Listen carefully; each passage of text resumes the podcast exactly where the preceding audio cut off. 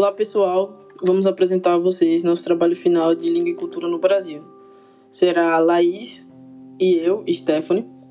Devido à pandemia da Covid, vimos muitas famílias e parentes terem dificuldades de entender a linguagem formal utilizada pelos profissionais da saúde ao procurarem informações, principalmente médicos.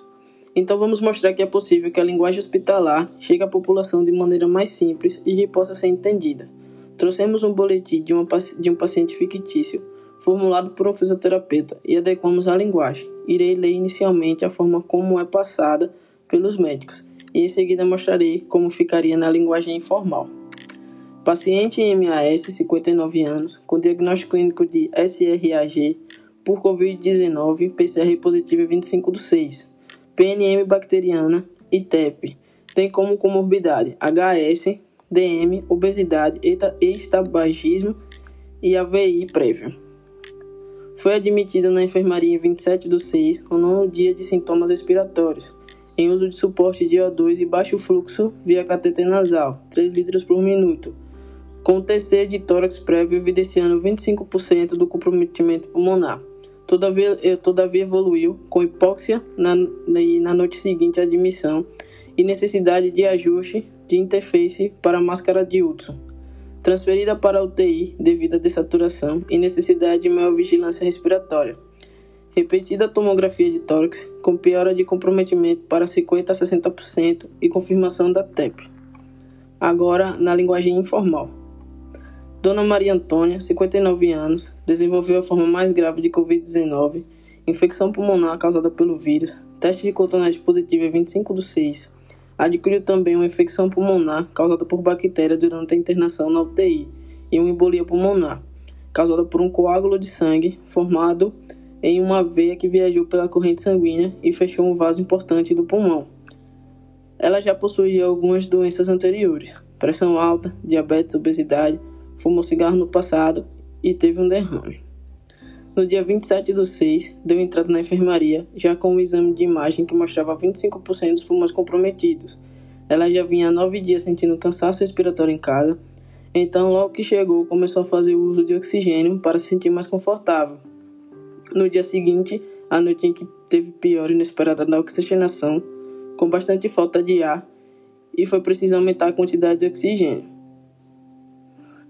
Além disso, para maior segurança, foi transferida para a UTI, onde poderia ser acompanhada mais de perto pela equipe. Foi repetido o exame de imagem do pulmão, dessa vez mostrando piora de 50% a 60%. Esse exame também serviu para confirmar a presença do coágulo no pulmão. Agora vou dar continuidade ao boletim. Evolução atual: paciente grave, sedada com dormonide 20 ml por hora, fentanil 25 ml por hora, bloqueado com cisatracúrio 25 ml por hora, hemodinamicamente compensado às custas de droga vasoativa, nipride 10 ml por hora, em ventilação mecânica via tubo orotraqueal, terceiro dia. Em modo VCV, VC 430, PIP 16, TINS 0.7, FR 28, fio 2 55%, bem adaptado, sem sinais de desconforto respiratório dieta via SNE, sonda nasoenteral, diurese presente via SVD, sonda vesical de demora e dejeções ausentes. Sinais vitais: FC 69 BPM, PA 135 por 92, FR 28 IPM.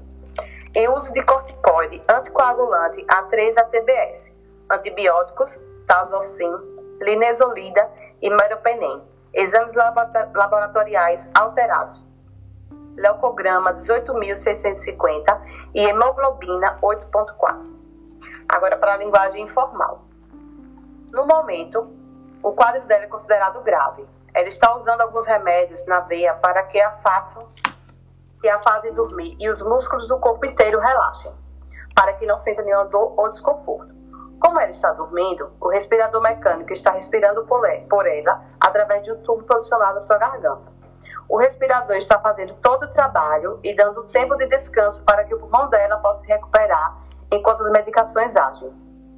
Hoje é o terceiro dia de ventilação mecânica. Ela está tranquila e serena. A alimentação está sendo feita através de uma sonda pelo nariz enquanto ela não pode comer. ela está urinando normalmente por uma sonda passada para medir a quantidade de urina e de fezes. Ela faz livremente na, na fralda, mas hoje ela ainda não, não apresentou. Os sinais vitais estão todos aceitáveis. Os batimentos cardíacos, a saturação que reflete o nível de oxigenação do sangue, apenas a pressão estava um pouco alta, mas já como foi iniciada a medicação, não havia para controlar. Medicações em uso: corticoide para conter a inflamação da própria COVID, tem ação anti-inflamatória, anticoagulante para deixar o sangue mais ralo na tentativa de dissolver o coágulo que se formou no pulmão e três antibióticos para tratar a infecção, as infecções pulmonares, tanto a causada pelo vírus quanto pela bactéria. Com relação aos exames laboratoriais, o leucograma se mantém alto, o que é normal no caso de infecções, porque ela mostra a quantidade de células de defesa presentes no sangue. Quanto mais alto o leucograma, mais grave a infecção. Já a hemoglobina, que transporta oxigênio para os tecidos do corpo, está baixa. Isso significa que ela está com anemia, mas por enquanto sem necessidade de transfusão de sangue. Será preciso observar a evolução nos próximos dias. Então, pessoal, o boletim ele é mais ou menos isso. Nós tivemos a ideia de fazer porque eu particularmente passei por dificuldade de entender é, na questão da gente trazer para a linguagem informal. É, precisamos de ajuda de, de um profissional, mas o que queríamos era mostrar que isso é possível para que as pessoas possam entender, principalmente em um cenário como esse de pandemia. Então, valeu, até a próxima. Até a próxima.